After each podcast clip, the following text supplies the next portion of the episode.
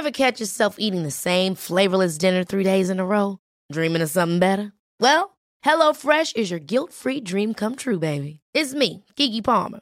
Let's wake up those taste buds with hot, juicy pecan-crusted chicken or garlic butter shrimp scampi. Mm. Hello Fresh. Stop dreaming of all the delicious possibilities and dig in at HelloFresh.com. Let's get this dinner party started.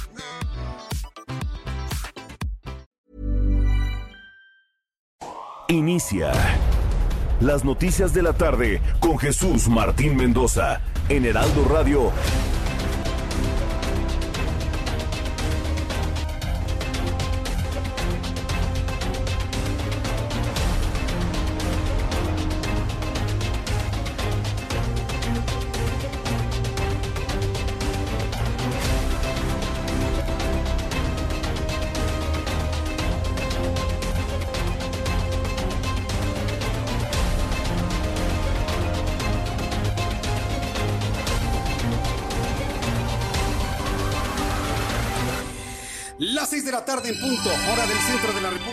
Bienvenidos, muy buenas tardes. Iniciamos el Heraldo Radio en eh, todas las emisoras del Heraldo Radio en la República Mexicana. Bienvenidos, me da un enorme gusto saludarle. Son las seis de la tarde y es el momento en que inician las noticias como a usted le gusta escucharlas. Bienvenidos a todos nuestros amigos que nos escuchan en su auto, en su casa, en donde usted se encuentra en estos momentos, en el resguardo, por supuesto. Haga de esto una buena costumbre, ponga su radio o el equipo en el que usted nos recibe en el centro de su sala, todo el mundo a tomar asiento, servirse un té, un café, lo que usted guste beber en este momento y disfrutar de la más importante. Le tendré detalle de lo más destacado que ha ocurrido en las últimas horas. Yo soy Jesús Martín Mendoza, súbale el volumen a su radio y esto es un adelanto de lo más destacado que le tendré en los próximos minutos.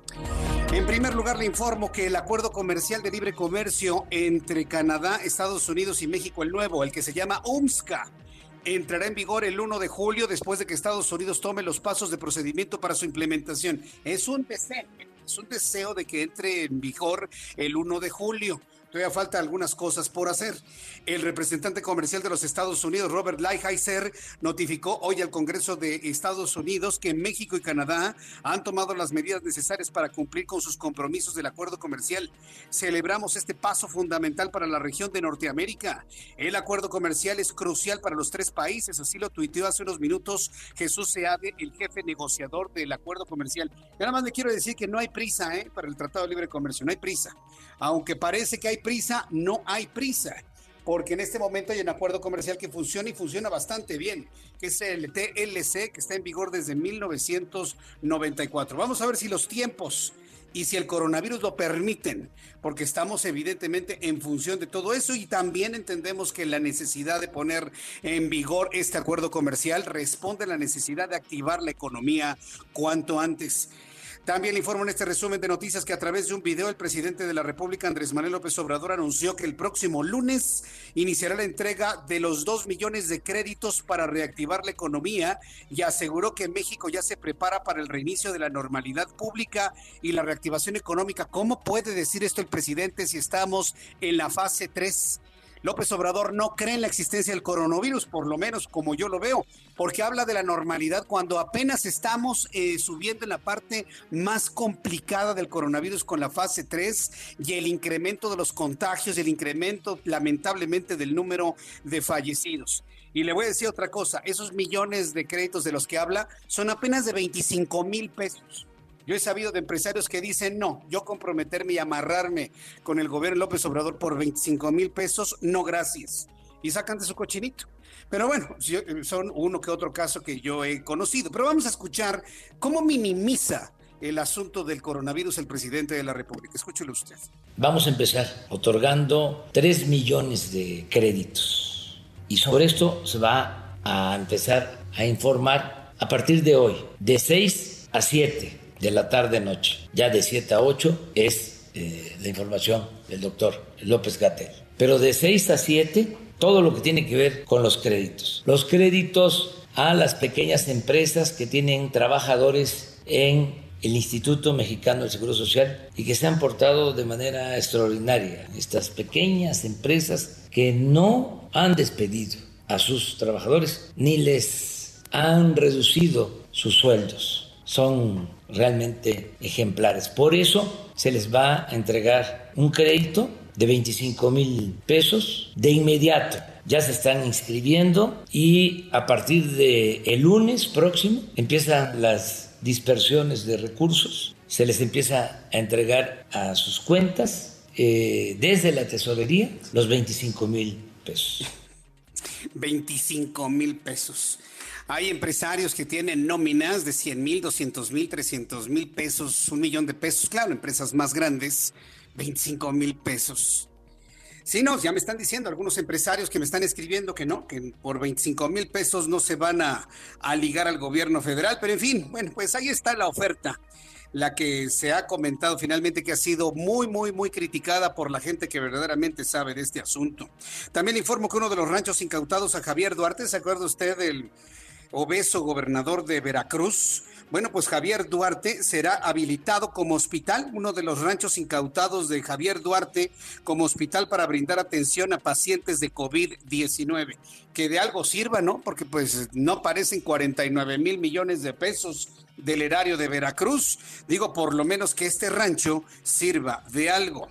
También otro asunto importante que le tengo en este resumen de noticias. Durante el mes de marzo los delitos por homicidio doloso se incrementaron 8.4%. Ni el coronavirus ha detenido el crimen en este país llamado México. Y además... Además, imagínense, se han incrementado los casos de feminicidios en el en el mes de marzo. Así lo aseguró Alfonso Durazo, titular de la Secretaría de Seguridad y Protección Ciudadana.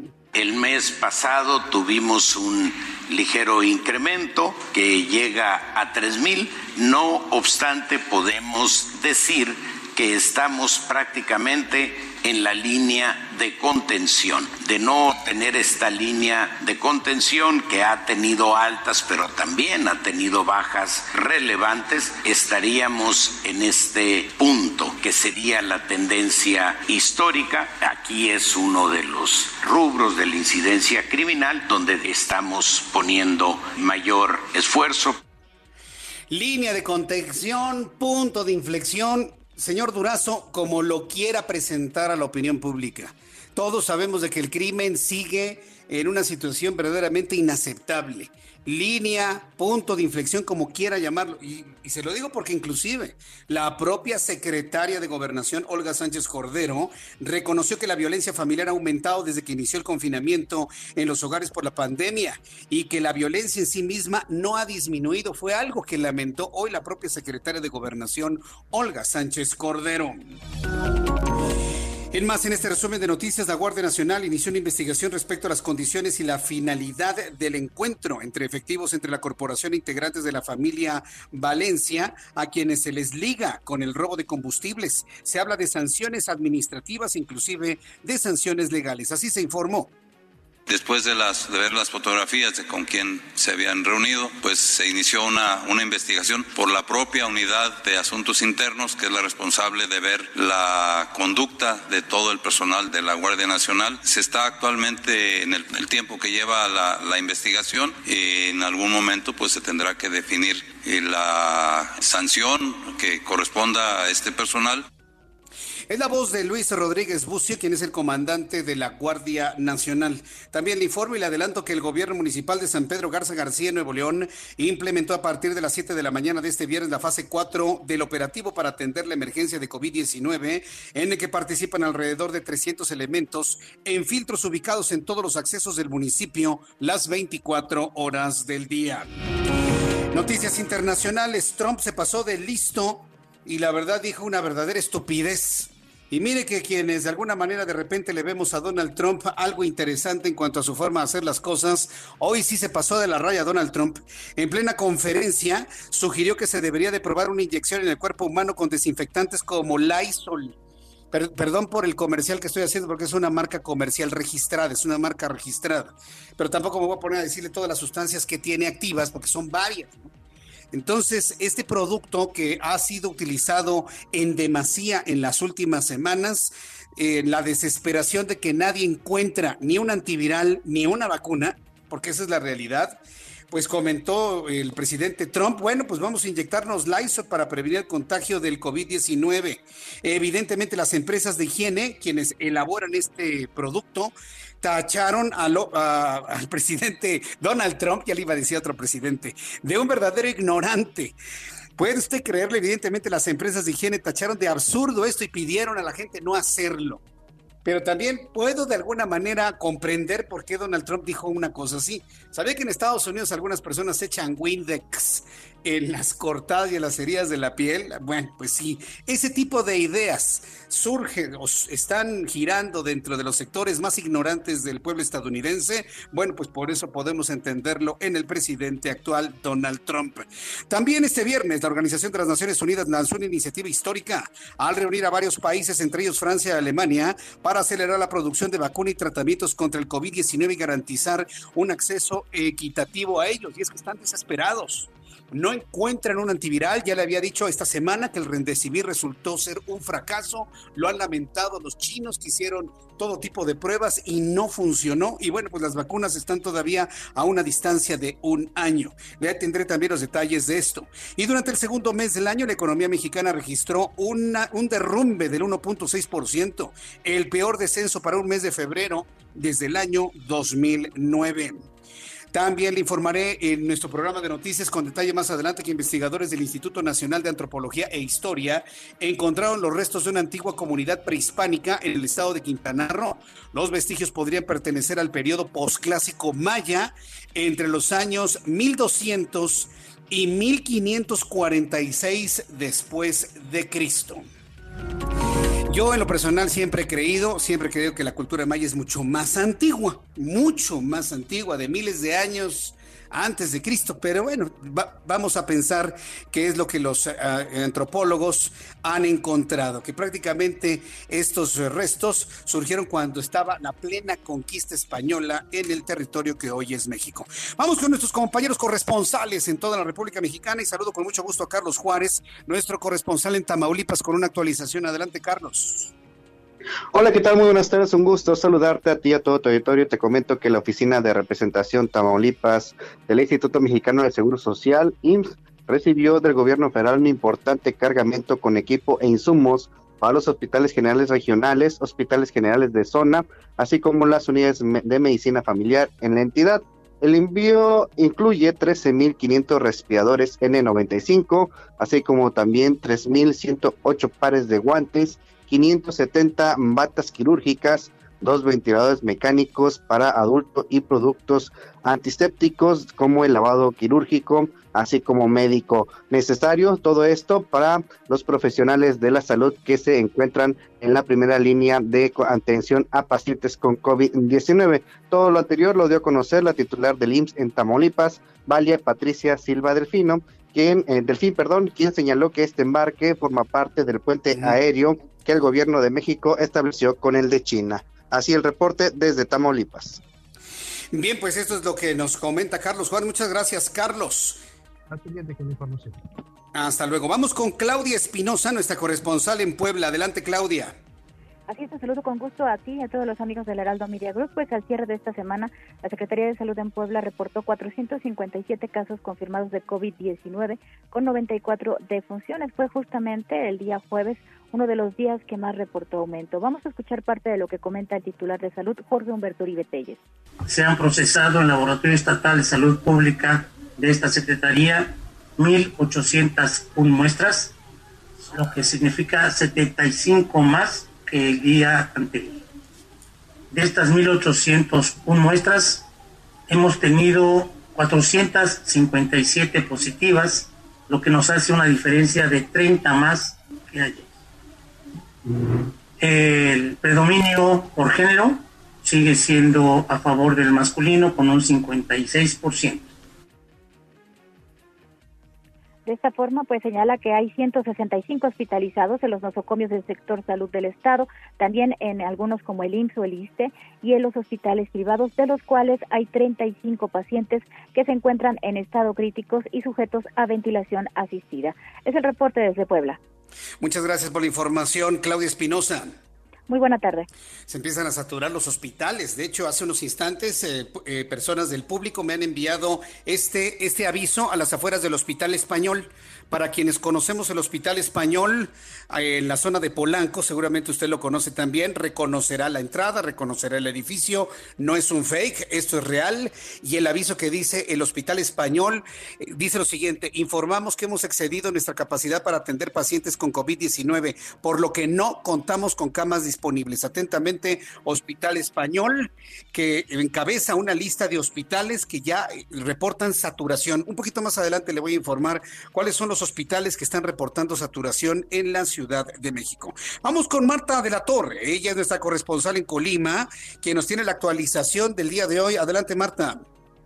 Así es, que José, efectivamente, pues en Colima con 14 casos, siete de los cuales ya los dieron de alta, pero la mayoría se registra en el municipio de Manzanillo. El gobernador José Ignacio Peralta informó que en el estado se mantiene la fase 2, sin embargo, ya a nivel nacional, con el arranque de la fase 3, van a endurecer las medidas y bueno, lamentó que Colima sea uno de los estados donde eh, las personas pues eh, se quede, hay el menor promedio de personas que se queden en casa, según lo reveló, pues el propio estudio quería conocer el gobierno federal. Ante esta situación, pues anunció que se van a endurecer las medidas y también anunció que se va a crear aquí en el Estado la figura de oficial de bioseguridad. Este oficial será el responsable de responder a las denuncias y solicitudes del personal de salud para que se garantice que cuentan con todo el equipo necesario para enfrentar el COVID-19. También dijo que también van a garantizar que no se acabe el material porque hay eh, trabajadores que no lo necesitan y va a estar pendiente de que el que lo necesite se lo use y el que no, pues también no se eh, mal use este material. Informó que se han invertido 100 millones de pesos aquí en Colima porque adquirieron un lote de 50 ventiladores para asistencia respiratoria mecánica. Hay que recordar que aquí en Colima solamente hay 94 camas de terapia intensiva para atender el COVID-19 y bueno, pues ya se van a sumar 50 ventiladores más. También se adquirió un tomógrafo para el Hospital Regional Universitario y protección para el personal de salud. En esto se invirtieron 100 millones de pesos, pero la entidad requiere por lo menos 350 millones de pesos, por lo que estarán gestionando todo el recurso que sea necesario, aunque bueno, pues la verdad no han recibido mucha respuesta ni del gobierno federal y los eh, diputados de Morena ya anunciaron que no le van a autorizar ningún préstamo al gobierno del Estado. Es mi reporte. Gracias por la información, Marta de la Torre. Qué situación. Gracias. Gracias, buenas tardes. Ah, hasta luego, que te vaya muy bien. En estos momentos se realiza una conferencia de prensa con el informe sobre los créditos. Mire, vamos a dejar que termine y ya cuando termine le hago un resumencito. Está ahí presente Graciela Márquez Colín, secretaria de Economía, Zoé Robledo, director del Seguro Social, Gabriel García Hernández, coordinador general de programas para el desarrollo de la presidencia, Galia Borja, tesorera de la Federación, Rocío Mejía Flores, coordinadora del programa Tandas, Tandas para el Bienestar. Dios mío. Pero bueno, este 25 mil pesos por, por crédito. Alguien va a decir, bueno, algo es algo, ¿no? Algo es algo, dijo el calvo, ¿no? Pero mire, hay muchos empresarios en este país que no se van a meter en un problema de ese tamaño, ¿sí? Por 25 mil pesos. Al ratito le tengo un resumen de lo que se haya dicho en esta conferencia de prensa. Vamos con nuestros compañeros reporteros urbanos, periodistas especializados en información de ciudad. Alan Rodríguez, ¿en qué parte de la ciudad te encuentras? Adelante. Jesús Martín, excelente tarde. Hoy los desalojados del predio conocido como el Tempiluli de la alcaldía de Tláhuac se manifestaron con una marcha y diferentes bloqueos a la circulación, esto en el centro de la Ciudad de México. Se trató de aproximadamente 50 personas que habitaban en el predio de manera irregular hasta el pasado 25 de febrero, cuando el gobierno capitalino recuperó los más de 4.800 metros cuadrados de este paraje. Desde las 3 de la tarde se congregaron en el cruce de Fray Servando y eje central Lázaro Cárdenas donde emprendieron su marcha hacia la Alameda. En este punto se plantaron por una hora. Posteriormente se dirigieron hacia la avenida Hidalgo y Paseo de la Reforma. En ese lugar exigieron la presencia de una autoridad de gobierno capitalino para denunciar la falta de apoyo por parte de su alcaldía, quienes les prometieron ayuda con renta y un programa de vivienda. Por lo pronto, Jesús Martín, comentarte que se desató una ligera lluvia en el centro de la Ciudad de México y fue debido a esto estos manifestantes ya se dispersaron. Es la información que tenemos en el primer cuadro de la ciudad. Muchas gracias por la información, Alan Rodríguez. Estamos al pendiente, excelente tarde. Estamos al pendiente, excelente tarde también para ti. En unos instantes estaré en contacto con Gerardo Galicia, quien también nos está informando en algún punto de la Ciudad de México, una ciudad que hoy viernes en algunos puntos tuvo embotellamientos. Hay un choque muy importante en periférico. Ahorita le digo a qué altura se encuentra. Esto a la altura de Miscuac. Está congestionadísimo el tránsito sobre el periférico en, su dirección del norte a sur. Por favor, maneje con mucho, mucho cuidado. Y mientras tengo contacto con Gerardo Galicia, quiero informarle que hoy es 24 de abril del año 2020. ¿Qué es lo que sucedía un día como hoy en México? Abraham Arriola. 24 de abril. Esto es un día como hoy en México. 1897 nace Manuel Ávila Camacho, militar y político poblano que fue presidente de México de 1940 a 1946. 1922, año en el que nace el incomparable Blue Devon, luchador profesional y leyenda de México. 1948, fallece Manuel M. Ponce, destacado compositor zacatecano, maestro y director del Conservatorio Nacional de Música y director de la Orquesta Sinfónica de México. Esto fue un día como hoy en México. Muchas gracias por la información, Abraham Arriola. Te agradezco mucho el que siempre estés muy pendiente de lo que sucede y lo que debemos recordar en cada uno de los días. Vamos a revisar las condiciones meteorológicas para las próximas horas, tal y como le comenté en televisión a las 2 de la tarde. La lluvia se iba a presentar entre las 3, 4, 5 de la tarde y es altamente probable que empiece a llover todavía más, de manera más intensa hacia las 9 o 10 de la noche. Por si alguien va a andar en la calle, va a salir, va a regresar usted a su trabajo o no por su casa, por favor cuídese mucho. Resulta que el Frente Frío número 57 y un canal de baja presión eh, con divergencia en altura y sistema de alta presión en niveles medios de la atmósfera está presente desde el centro, pasando por el, eh, desde el norte, centro y oriente de la República Mexicana. Hay una vigilancia de color amarillo, hay un alertamiento de intervalos de chubascos con lluvias puntuales hasta de 20 litros por metro cuadrado en cuanto a la precipitación pluvial. Hasta eso no es una lluvia tan, tan intensa como las que ya deberían estar cayendo a esta, en este momento y en esta época del año. Mañana se pronostican lluvias puntuales muy fuertes acompañadas de descargas eléctricas, granizadas y rachas fuertes de viento en Tamaulipas, en San Luis Potosí, en Puebla y en Veracruz. Y bueno, pues el Frente Frío número 57 ingresando por el norte del territorio nacional. Así ya eh, informándole cómo se encuentra el pronóstico del tiempo general, le doy a conocer el pronóstico del tiempo a nivel local, amigos en toda la República Mexicana. Por cierto, esté usted muy pendiente porque de hoy en ocho, aquí es donde aprovecho para saludar a nuestros amigos en la República Mexicana, de hoy en ocho, el próximo viernes va a ser 1 de mayo, de hoy en ocho. Y de hoy en ocho volveremos este servidor, este programa de noticias, a cubrir toda la ciudad de Monterrey, Nuevo León. Lo hacíamos antiguamente en una emisora de amplitud modulada. Ahora en Monterrey, a partir del próximo viernes 1 de mayo, estaremos en el 90.1 de FM. Así que bueno, pues estaremos muy, eh, muy contentos de saludar a nuestros amigos regios la próxima semana. Y bueno, pues ya que estamos hablando de ello, ¿Cómo están las cosas ayer en Monterrey, Nuevo León? 38 grados en este momento la temperatura, con una mínima de 19, una máxima de 32 mañana y estará muy lluvioso. amigos que nos escuchan en Guadalajara, Jalisco, 33 en estos momentos, mínima 13, máxima 34. En Tampico, Tamaulipas, mínima 26, máxima 31, con una temperatura de 29 grados. Villahermosa, Tabasco, mínima 26, máxima 41, sigue siendo el horno. Acapulco, Guerrero, mínima 21, máxima 29. Tijuana, ya con una temperatura muy recuperada, 26 grados en este momento 15 la mínima, máxima 28. Y aquí en la capital de la República bajó el termómetro, tenemos 20 grados a esta hora de la tarde. Nos amaneceremos mañana con 14 grados y la máxima 28 grados Celsius.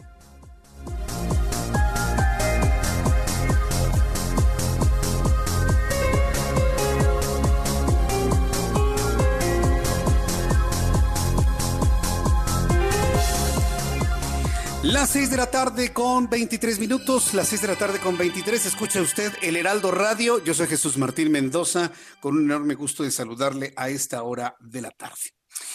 El presidente de la República, Andrés Manuel López Obrador, aseguró que México ya se prepara para el reinicio de la normalidad pública y la reactivación económica con la entrega de créditos.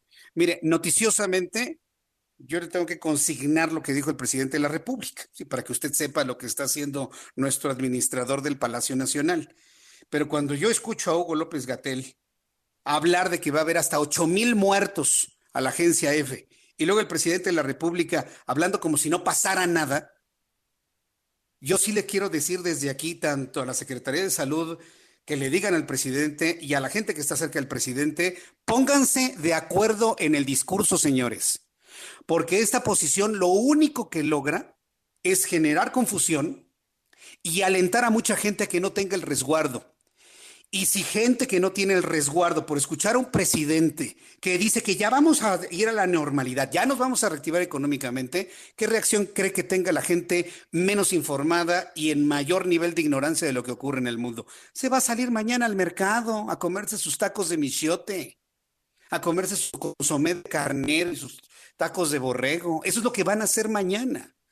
Entonces, si de esas personas que se contagian y algunas puedan fallecer, hay un responsable de hecho, alguien que está minimizando el asunto del COVID-19 en México. Y es inconcebible que sea el presidente de la República. Si otros colegas míos no lo dicen, yo sí lo digo. Estamos observando una discrepancia en los discursos tremenda. ¿A quién le vamos a decir que se pongan en orden? ¿A Marcelo Ebrard? Que es el único hombre que yo veo que está completamente metido en lo suyo y que arregla cosas afuera, adentro y a los lados. Bueno, pues entonces le vamos a decir a Marcelo Ebrard que por favor ponga en orden los discursos a la opinión pública. Porque mientras Hugo López Gatel habla de que vamos en una curva ascendente de contagiados y de fallecidos, Hoy el presidente con una naturalidad y con una tranquilidad propia del que no cree que existe el coronavirus, dice que ya, ya estamos empezando la normalidad. Ya pronto la reactivación económica cuando apenas estamos entrando a lo peor.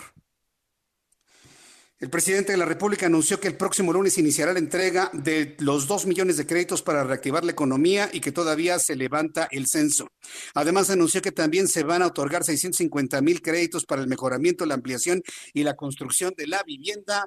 Pues ya mire, muchas de estas cosas, un importante sector de la población, así como que lo toman con mucha cautela. Pero vamos a escuchar lo que dijo hace unos instantes en esta grabación en sus redes sociales. Me comunico con ustedes porque en la mañana se me olvidó invitarles para que estén pendientes a partir de hoy por la tarde, de 6 a 7, eh, iniciar a partir de hoy la información de los créditos que se van a otorgar para reactivar la economía pronto, para que haya bienestar para lograr el, renacimiento de eh, la actividad económica, social, cultural, para regresar a la normalidad, una vez que se termine eh, la epidemia o disminuya su intensidad. Ay, ¿sabe qué? Ya no voy a decir nada más. Lo que tuve que decir ya lo dije hace unos instantes. Eh, como le digo, está la conferencia sobre este, estos créditos de 25 mil pesos. Eh, cuando termine, le voy a presentar con nuestros compañeros reporteros un resumen de lo que se ha informado. Antes de ir a los mensajes, decirle que el rancho El Faunito, el que le fue incautado a Javier Duarte, ex gobernador de Veracruz, ese priista que se llevó 49 mil millones de pesos, será habilitado como hospital para brindar atención a pacientes con COVID-19. El rancho localizado en Fortín de las Flores, Veracruz, tiene 60 mil metros cuadrados. O sea, son seis hectáreas de, de rancho, ¿no? Donde el señor salía a correr, no, hombre, que iba a salir a correr. bueno, es propiedad del Instituto de Ecología Local y será prestado a la Secretaría de Salud Federal para que sea habilitado como un hospital para que usted lo vea. Después de los anuncios, además le voy a compartir una lista de algunos hospitales privados que se están reportando pues ya con, pues no sobresaturados, sino ya prácticamente en su límite de atención con calidad. Digo, un hospital puede atender a alguien en el pasillo con un suero, pero no se trata de eso, se trata de otorgarles cama. Entonces ya hay algunos hospitales que están pidiendo a la gente que no se acerquen porque están al límite de sus camas. Entonces le voy a tener esta lista de hospitales, ya le mostré a través de YouTube, alguien ya lo pudo ver, el cartelón que se encuentra a las afueras del Hospital Español. Entonces, regreso con esto y muchas cosas más aquí en el Heraldo Radio después de los anuncios y le invito para que me escriba a través de mi cuenta de Twitter, arroba Jesús Martín MX.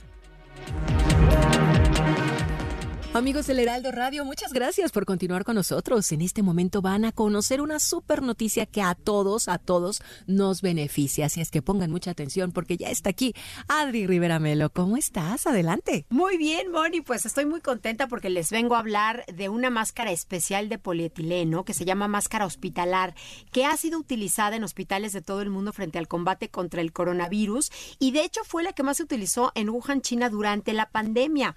Esta máscara es muy similar a la que utilizan los soldadores para trabajar porque te protege mucho más. Evita que lleves las manos a la cara, sobre todo a los ojos.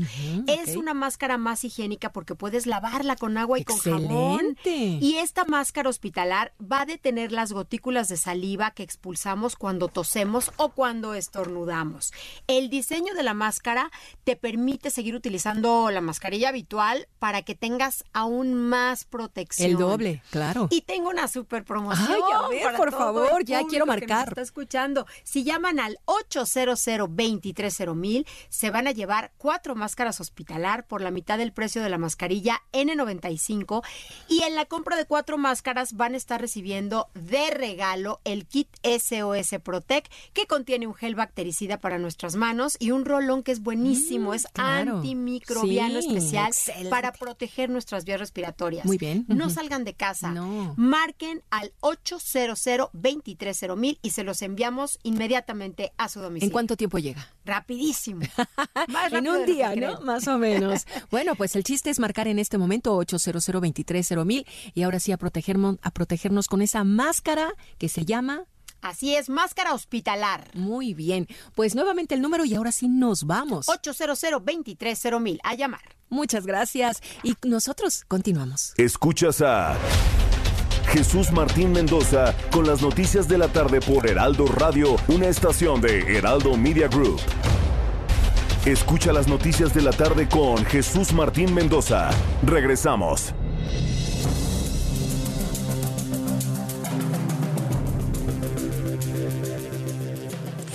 Ya son en este momento las 6 de la tarde con 35 minutos hora del centro del país. Esto es el Heraldo Radio en toda la República Mexicana y les saluda Jesús Martín Mendoza. Cuando le pregunten qué programa de noticias escucha a esta hora de la tarde, diga, yo escucho el Heraldo Radio con Jesús Martín Mendoza y de esta manera usted me ayuda para que los ratings bueno, pues aparezcamos evidentemente con la realidad de que todo el mundo se sintoniza a esta hora con este programa informativo, en esta frecuencia en el centro del país, 98.5 de FM en el Valle de México. Muchas gracias, SIPS, también gracias, Bori Wolf, gracias, Angélica Infante, también muchas gracias, me dice Angélica Jesús Martín, lo que sucede es que Donald Trump está presionando a AMLO para que levante el confinamiento y abra México por sus propios intereses.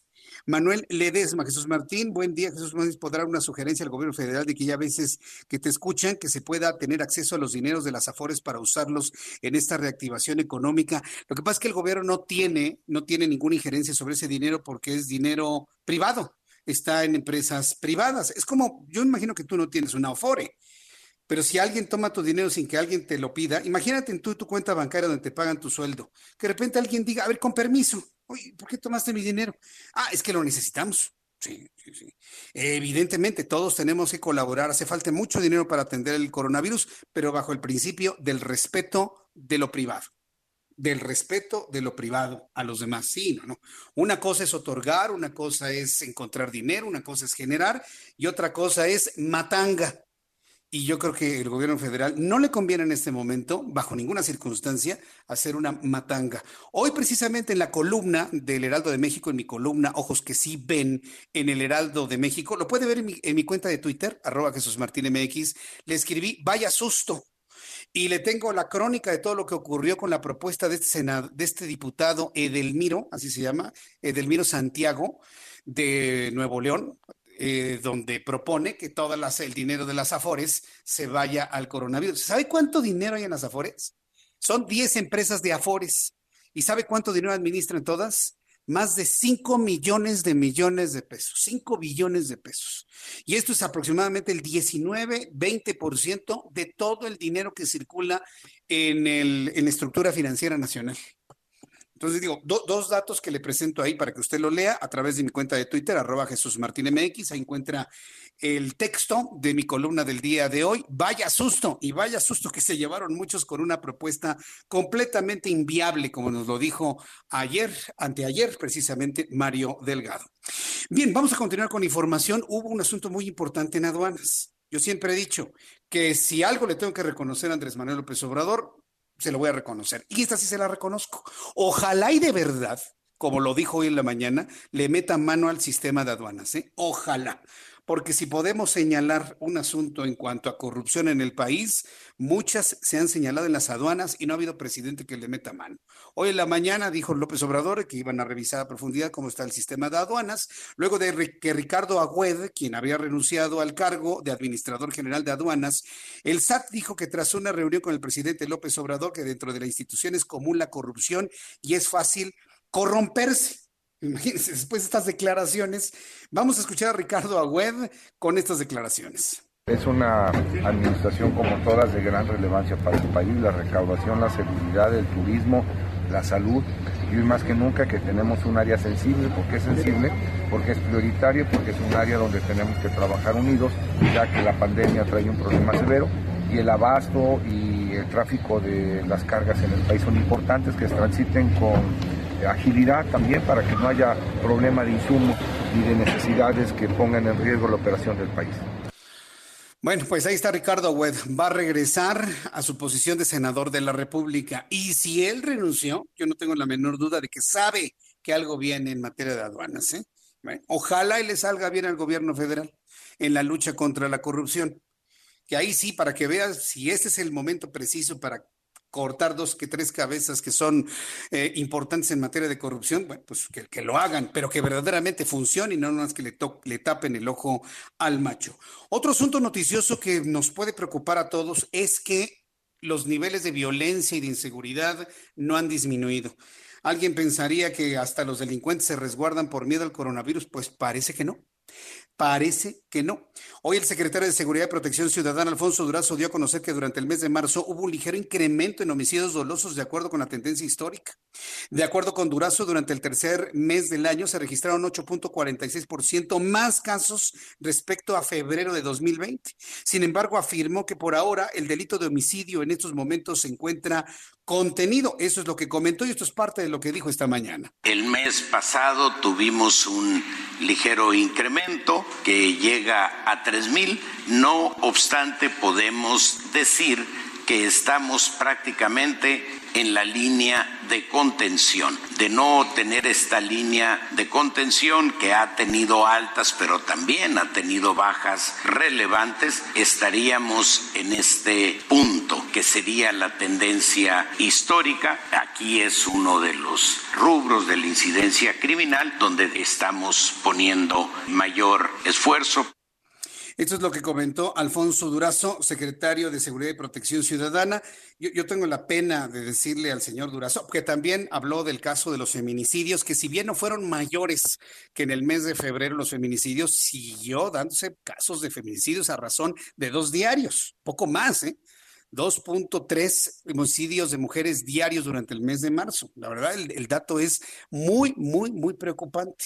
Sí, pero el que diga de que lo están conteniendo y que va a bajar, perdón, secretario, yo le voy a sugerir, con todo respeto, a su investidura como secretario de Seguridad Ciudadana a nivel federal, que vayan ustedes revisando todos los problemas de crimen, de violencia que se van a generar con el asunto del coronavirus. Lo hemos visto en otras partes del mundo. Países de Latinoamérica tienen graves problemas de enfrentamiento por comida.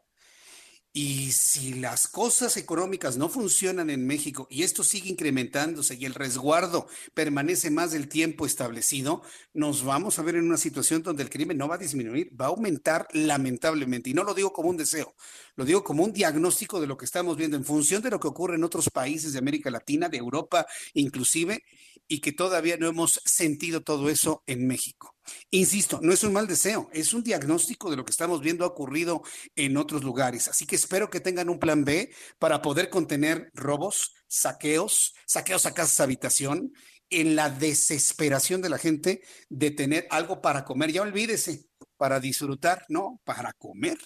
Entonces, yo sí le quiero sugerir a la Secretaría de Seguridad Ciudadana que en lugar de que nos estén diciendo de que lo están haciendo y que ahí van y que ahí van, mejor que empiecen a visualizar la forma de contener esos fenómenos que lamentablemente se van a presentar en alguna parte de la República Mexicana. Consciente el gobierno federal y también el legislativo de que las personas en reclusión pueden tener graves problemas, se puede incrementar la pandemia de coronavirus y de manera específica atacar los centros de reclusión, eh, se aprobó una ley de amnistía que lejos a lo que usted y yo pensábamos de que de inmediato iban a abrir las puertas de las cárceles, iban a salir todos, cada uno de los asuntos se van a empezar a analizar, al menos de lo que ya sabemos de este funcionamiento de la ley de amnistía.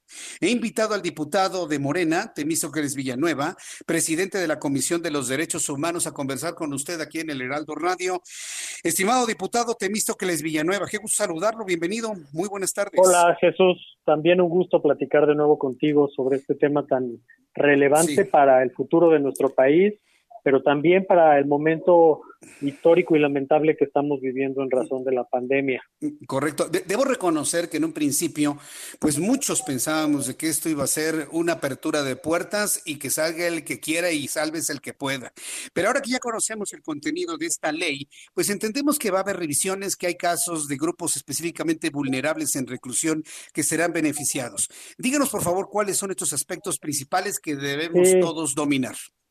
Sí, es importante tener claro cuál es el objetivo de esta ley. Eh, lamentablemente la oposición para poder descalificar esta iniciativa que fue presentada en septiembre del año pasado por el presidente de la República, que fue aprobada en diciembre de 2019 por la Cámara de Diputados y que apenas este lunes fue también aprobada por el Senado de la República, pues se ha dicho de todo, pero poco se ha acercado a la realidad. Lo más importante es entender que está dirigida a las poblaciones vulnerables que por la violencia estructural, por la discriminación, se han visto expuestas en mayor medida a ser encarceladas y no mediante un proceso judicial justo, no mediante un proceso que cuide el debido eh, proceso. Eh, yo aquí te nombraría básicamente cuatro poblaciones. En primer lugar, las personas eh, integrantes de comunidades indígenas, que no eh, necesariamente hablan español, que son hablantes de alguna otra lengua indígena, su lengua materna, y que en su proceso judicial eh, pues no se buscó un traductor que pudiera decirles qué era lo que estaba ocurriendo y que lamentablemente se encuentran eh, encarceladas sin que tuvieran la posibilidad de defenderse. Otro sector importante es el de las personas que trabajan en el campo, y que con el crecimiento y la expansión del dominio del crimen organizado, pues se vieron obligadas a cultivar amapola, marihuana, y, que no necesariamente lo hacen porque estén de acuerdo, lo hacen porque prácticamente son personas esclavas y en algún momento, eh, a través de los operativos del ejército, de la marina, de la policía federal, pues fueron aprendidas y que no tuvieron posibilidad de defenderse. Eh, y también hay un tema importante que tenemos que empezar a hablar y es eh, la criminalización de las personas que consumen drogas, no necesariamente de las personas que las producen y de quienes las distribuyen, de quienes las consumen, bajo el entendido obviamente de que se trata de una adicción y como toda adicción, pues lo que se requiere es un tratamiento, no mm. encarcelarlas. Eh, y, respecto a este tema es muy interesante lo que plantea la ley de amnistía y es la posibilidad de eh, ampliar la dosis permitida para consumo personal al doble. La dosis que actualmente se permite es, muy pequeña. En la mayoría de los casos, pues una persona adicta eh, pues carga con más de la dosis legalmente permitida y lo que se cree es que podría liberarse una gran cantidad de personas que pues se encuentran eh, aprendidas de manera injusta bajo este delito. Otro de los sectores que, que se podría haber beneficiado y que por cierto es el sector que mayor polarización ha causado en, la discusión parlamentaria es el de las mujeres que deciden abortar. Y, y, y, bueno, pues es muy extraño porque a pesar de que en muchos estados de la República todavía el aborto está penado, la realidad es que está penado bajo leyes locales. Eh, y esta amnistía lo que logra es detener todo proceso judicial que se refiere a la acusación de un delito federal. Eh, por tanto, yo diría que este proceso es un gran avance, pero que todavía queda una responsabilidad muy importante a nosotros como diputados locales para poder avanzar plenamente. Ahora, eh, cada caso se va a revisar, evidentemente, porque si se va a crear una comisión.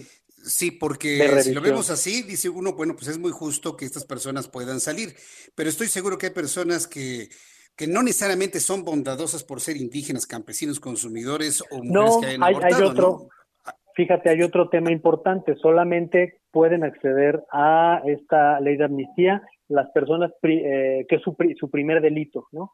Ah, eh, primo delincuentes. Primo delincuentes exclusivamente, sí, por supuesto. Hay, hay, dos restricciones importantes, ser primo delincuente y la segunda, que no haya habido uso de arma durante la comisión del delito. O sea, eh, ya, ya estamos hablando de personas eh, que, en el delito no existió, no existió violencia y que no existe un antecedente criminal previo. Bien, pues yo creo que estos dos, eh, dos temas o, dos conceptos, quiero decir, que me han señalado en este momento, que solamente esto aplica para personas que sean primodelincuentes y que no hayan utilizado algún tipo de arma, pues de alguna manera nos puede dar una idea de que esto de alguna manera será algo limitado. Es que, mire, alguna vez platiqué con el senador Miguel Ángel Mancera sobre el tema del, del nuevo sistema penal acusatorio que trajo en consecuencia la liberación de al menos 70 mil personas, pues que regresaron a las calles a hacer lo que sabían hacer, robar, asaltar, asesinar, secuestrar y demás, y de ahí el incremento de la delincuencia en algunas ciudades de la República Mexicana. Eh, no estamos en ese supuesto ahora de que no se nos vaya a complicar la situación. No, mm. no estamos en ese supuesto. Y también es importante señalar que el artículo octavo de esta ley que se creó le da la responsabilidad a la Secretaría de Gobernación de una reinserción social. Es decir, no solo se va a liberar a la persona, también se va a buscar un proceso para que se reinserte de manera positiva en su comunidad. Bien, pues eh, Temístocles Villanueva, ha sido un gusto volver a platicar aquí en el Heraldo Radio, como lo hemos hecho de, en algunas ocasiones. Gracias por hacer este recuento muy bien explicado, muy sucinto, pero también muy claro. Y cualquier duda que tengamos en el proceso, pues volvemos a entrar en comunicación con ustedes. Muchas gracias, diputado. Saludos a tu auditorio, hasta luego. Muchas gracias, hasta luego. Este Temístocles Villanueva, el presidente de la Comisión de los Derechos Humanos bueno, pues por lo menos conocer un poco más de cómo es esto, que ya es una letra activa, ya es un asunto y una decisión tomada, ya ha empezado ya el procedimiento de análisis de cada uno de los casos, porque no todos en automático van a salir. Antes de los mensajes, le informé que le voy a compartir datos que yo tengo, son datos que nos han enviado a nuestra mesa de trabajo, ¿sí? De algunos hospitales que ya están, digamos, pues en el límite, ¿no? De, poder atender a personas de algún padecimiento y de manera particular COVID-19. Recuerde que el COVID requiere un equipamiento especializado, inclusive si es un caso grave, hasta un respirador. Bueno, pues tengo una lista de 13 hospitales privados que se están reportando ya eh, en el límite y que cuando usted vaya con su paciente le van a decir, ¿sabe qué? Este, si quiere esperar porque todas las camas están ocupadas. O sea, dudo que le digan que no le van a dar servicio, pero sí le van a advertir que está totalmente ocupadas las camas en esos hospitales. Mire, la lista de hospitales son los siguientes. El Hospital Español, que está ahí en la, en la colonia Polanco, el Hospital Durango, que está ahí en la colonia Condesa, el Hospital Obregón, también lo reportan ya con, eh, con el límite de camas. Voy a evitar la palabra saturación, porque cuando algo está saturado, está con eso y más vamos a, pensar de que están ya en el límite de atención con calidad, ¿sí? Porque, bueno, pues ustedes sabemos y yo que hay personas que se le han pasado en el suelo, no en hospitales privados, pero sí en otros. Y no se trata de eso.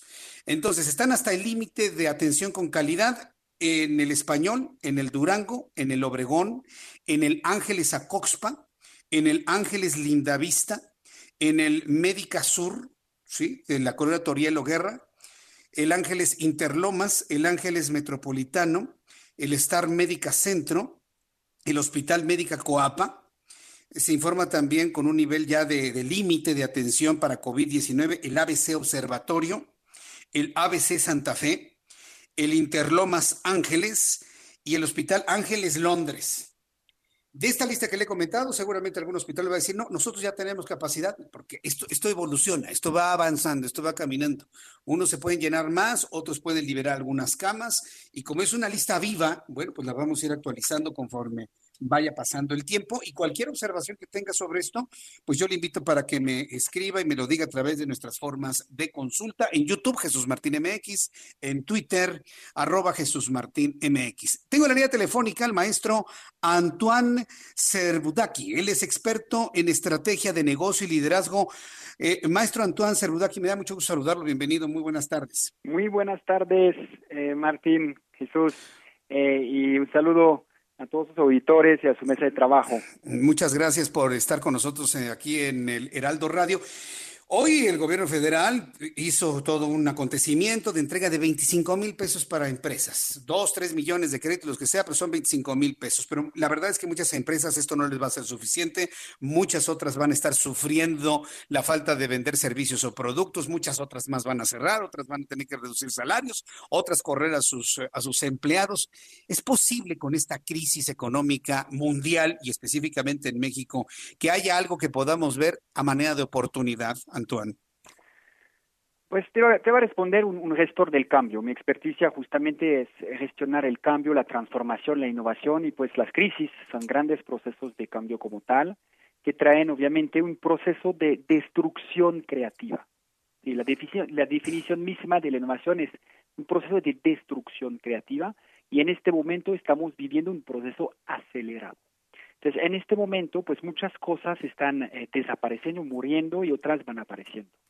Y es justamente lo que los, los análisis que deben hacer, pues, las personas, los líderes y las empresas en este momento.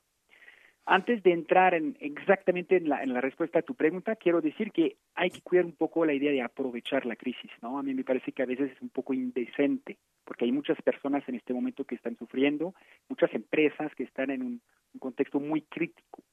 Pero al momento de buscar solución en un contexto tan crítico, pues sí debemos buscar por lo menos oportunidades, ¿no? Eh, hay muchas cosas que se pueden hacer sin duda a muy corto plazo, ¿no? Para contener la crisis y tenemos siempre que pensar también a mediano plazo. El mediano plazo no es algo muy lejano, es algo de salida de crisis, a ver qué tipo de salida vamos a tener, pero el corto plazo tiene que ser conectado con este análisis que tenemos de cómo va a ser el mundo, cómo se va a desempeñar mi empresa en tres meses, en cinco meses, en un año. ¿no? Hay muchas cosas por hacer sin duda y podemos desglosarlas si, si te interesa. Yo, yo, yo, yo lo personal, tengo un poco, tengo poco tiempo. De hecho, mi propuesta es que podamos entrevistar y seguir platicando la próxima semana, maestro Antoine. Pero, por ejemplo, yo he notado que ahora con el famoso home office, muchas empresas, muchos empresarios, muchos consejos de administración se van a dar cuenta que no es necesario tener una gran infraestructura inmobiliaria para operar, ¿eh? Eh, ahora lo hemos estado hablando de la destrucción creativa. En la creatividad hemos notado una nueva forma de hacer las cosas y yo creo que este modelo llegó para quedarse. No sé usted cómo lo vea, maestro Antoine. Sin duda vamos a, como, como personas también, ¿no? Estamos como experimentando lo, lo minimal, lo esencial y las empresas también lo están experimentando.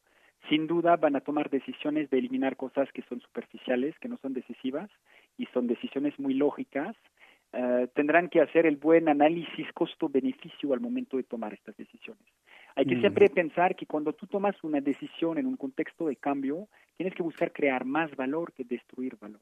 Por ejemplo, el tema de la nómina tan complicado en este momento. Todos estamos analizando qué vamos a hacer con nuestra nómina, ¿no? Eh, Es muy importante, pues, realmente analizar el costo que tiene eh, eh, despedir un, un colaborador y el beneficio que es tener un colaborador. Y hay muchas formas de hacerlo también. Sin duda vamos a más minimalismo, nos toca ser más ligero, más ágil, porque en este momento tenemos que deshacernos de todo lo que nos pesa. En un momento donde tenemos que actuar de forma extremadamente oportuna y eh, lo que planteas también sí es, muy cierto relativo a pues, el tema del home office, de las oficinas y de algunas cosas que pensamos que eran tan esenciales y quizás no lo son tanto. Bien, pues maestro Antoine, eh, Antoine Cerudaki, yo le agradezco mucho el que me haya tomado la llamada telefónica. Sé que fue un contacto breve, pero déme la oportunidad de volverlo a invitar la próxima semana, por favor, para seguir platicando sobre esto, para que me dé precisamente toda esta lista de posibilidades que uno puede observar hacia adelante. Por lo pronto nos quedamos con tres conceptos que me parecen que son muy interesantes. Estamos entrando en una época de destrucción creativa. No había escuchado el concepto, me quedo con eso en la mente y el público que lo escucha, y en un reto que nos plantea el ser más ligeros y más ágiles en lo que estamos haciendo. Maestro Antoine, muchas gracias por estar con nosotros esta tarde. Muchas gracias, con mucho gusto. La próxima semana hablamos. Nos hablamos la próxima semana. Gracias. No se vaya a perder la siguiente entrevista, la siguiente entrega de esta entrevista con el maestro Antoine Serbudaki, quien precisamente su expertise es ese, el poder ver lo bueno y lo malo. Es una gran, gran filosofía de vida. Por lo pronto ya nos quedamos con algunas ideas. Es una destrucción creativa debe usted entender, y todos ya lo entendemos, yo ya lo empiezo a asimilar, el mundo era uno antes del coronavirus y está naciendo otro mundo. ¿eh? Estamos ahorita en los dolores de parto de un nuevo mundo, de una nueva forma, de una nueva humanidad, de un nuevo paradigma para hacer negocios. Por eso quienes piensan en el pasado no van a encajar en esta nueva forma. ¿eh? Y sobre todo cuando me habla de ser más ligeros, más ágiles y destruir lo anterior para crear algo nuevo, el que tenga su mente en el pasado, usted ya me entiende perfectamente bien, simple y sencillamente no va a encajar, no va a encajar en este nuevo modelo. Voy a ir a los mensajes, regreso con un resumen de noticias. Vamos a ir a la conferencia vespertina de coronavirus y le invito para que me escriba a través de mi cuenta de Twitter, arroba Jesús Martín. Escuchas a Jesús Martín Mendoza con las noticias de la tarde por Heraldo Radio, una estación de Heraldo Media Group. Escucha la H, Heraldo Radio. Escucha las noticias de la tarde con Jesús Martín Mendoza. Regresamos.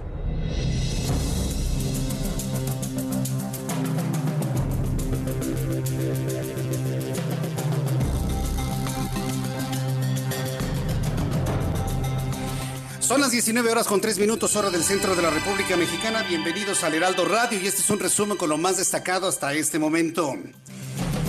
Se realiza la conferencia de prensa vespertina sobre coronavirus. Participan Hugo López Gatel, subsecretario de Prevención y Promoción a la Salud, José Luis Salomía, director general de Epidemiología, y está presente hoy Ricardo Cortés Alcalá, director general de Promoción a la Salud. Vamos a escuchar lo que se informa y se actualiza en estos momentos. La propia fiscal general de la Ciudad de México nos comenta al respecto.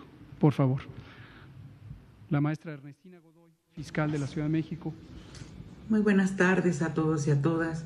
Saludo de manera especial al subsecretario López Gatel, a todas las autoridades del sector salud y a Zoé Robledo, con quien he estado en comunicación debido a los ataques suscitados contra miembros del personal de salud en esta Ciudad de México.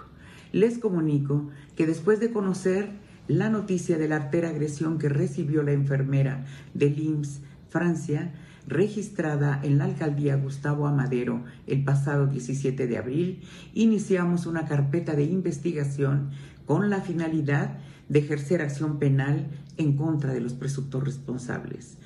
Del resultado de nuestras investigaciones, la Fiscalía General de Justicia de la Ciudad de México solicitó y obtuvo órdenes de aprehensión contra un hombre y una mujer. Está iniciando en estos momentos la conferencia vespertina sobre coronavirus y los datos que ya ha dado a conocer la Secretaría de Salud son los siguientes. Súbale el volumen a su radio. Hay 12.872 personas contagiadas con el coronavirus en México, 7.889 que son sospechosas, 41.573 que han resultado negativas y el número de fallecidos ha subido a 1.221 personas. Hace unos instantes López Obrador decía que ya, que ya vamos a regresar a la normalidad. No es cierto. Ve usted el número de personas que tristemente han fallecido en México. Y ese es un dato, insisto, alguien tiene que normar un discurso completamente homogéneo en el gobierno federal, sea el presidente, sea la Secretaría de Salud. Esto es muy, muy importante señalarlo. Por lo pronto, en este resumen de noticias, le informo lo siguiente. El coordinador de la bancada del Movimiento de Regeneración Nacional, Ricardo Monreal, calificó de improcedente el recorte al aguinaldo de los altos funcionarios por medio de un decreto presidencial. Claro, pues es una conquista laboral. Bien por Ricardo Monreal. Por medio de un decreto presidencial dice no es posible. Ricardo Monreal aseguró que se trata de una garantía protegida por la Constitución. Sin embargo, sí puede existir una aportación personal y voluntaria. Esto fue lo que explicó Ricardo Monreal, reaccionando de una manera clara en contra de la eliminación del aguinaldo para los trabajadores del gobierno. Eh, un decreto, lo digo con todo respeto, del Ejecutivo jerárquicamente, constitucionalmente, eh, la ley debe estar por encima de él. Es decir, si es una ley general, como es la Ley Federal del Trabajo, que establece el aguinaldo y el salario como un derecho irrenunciable, entonces quienes se sometan a una donación voluntaria es asunto de ellos en el momento de solidaridad. Así lo entiendo yo, pero no se puede aplicar el decreto por encima de la ley. Claro, por supuesto. En pocas palabras, lo que está diciendo el senador Ricardo Monreal es que el decreto del presidente es inconstitucional el decreto del presidente que le quite el aguinaldo a los trabajadores de cierto rango es inconstitucional. Entonces, bueno, pues ya lo señaló el propio senador Ricardo Monreal, que puede haber otro mecanismo de donar el aguinaldo para el COVID. Eso ya será decisión de cada trabajador. Por lo pronto, Qué bueno que ya el senador Ricardo Monreal, que es una de las voces que equilibran a López Obrador, ¿eh? debo decirle, si hay alguien en este país que le equilibra la agenda y el discurso al presidente, se llama Ricardo Monreal. Y es importantísimo que ha salido a medios de comunicación a decir, señores, el aguinaldo es una conquista laboral eh, consignada, protegida por la constitución política de los Estados Unidos mexicanos Vaya, pues ya se ha planteado totalmente inconstitucional el quitarle el aguinaldo a la gente. Se puede hacer una convocatoria para que lo donen, pero eso ya será algo completamente voluntario. También informo que ante la pandemia de COVID-19, la Secretaría de Educación Pública difundirá clases radiofónicas en 15 lenguas indígenas, esto mediante la implementación de la estrategia radiofónica para comunidades y pueblos indígenas para hablantes de 15 lenguas, en coordinación con 18 estaciones de radio del Instituto Politécnico de los, de, perdón, del Instituto Nacional de Pueblos indígenas. También informo en este resumen de noticias que el nuevo Tratado de Libre Comercio de América del Norte, el UMSCA, entrará en vigor el 1 de julio. Por lo menos ese es un buen deseo y así lo informó este viernes la oficina del representante comercial de los Estados Unidos, quien notificó al Congreso que Canadá y México han tomado las medidas necesarias para su implementación. Es decir, ya lo aprobaron los congresos. Este nuevo acuerdo reemplazará, reemplazará al Tratado de Libre Comercio de América del Norte, el TLC, que reguló el comercio y regula toda en este momento todo el intercambio comercial desde 1994, pero que el presidente de Estados Unidos, Donald Trump, ha considerado nefasto para los intereses de los Estados Unidos. Le informo que ya suman 529 mexicanos fallecidos por el nuevo coronavirus en los Estados Unidos, la gran mayoría de ellos en Nueva York, el estado más afectado por la enfermedad en ese país. La Cancillería mexicana dijo en un comunicado que los muertos, 417, se ubicaron en Nueva York, 26 en Illinois y 25 en California. El resto se reparte entre los demás estados. Le informo que Facebook lanzó hoy un nuevo servicio Messenger Rooms que permitirá encontrar amigos en salas virtuales, una señal de la que la competencia se está intensificando en torno a Zoom, la plataforma de videoconferencias que ha conquistado millones de usuarios confinados a consecuencia de la pandemia. Los usuarios de la red social de Facebook podrán invitar hasta 50 personas, tengan o no una cuenta de Facebook, en la misma sala durante el tiempo que quieran. ¿Usted cree que Zuckerberg iba a dejar esta oportunidad. Pues no, ahí está ya Facebook anunciando también esta posibilidad de hacer reuniones hasta de 50 personas a través de esta red social. Estas son las noticias en resumen. Le invito para que siga con nosotros. Yo soy Jesús Martín Mendoza.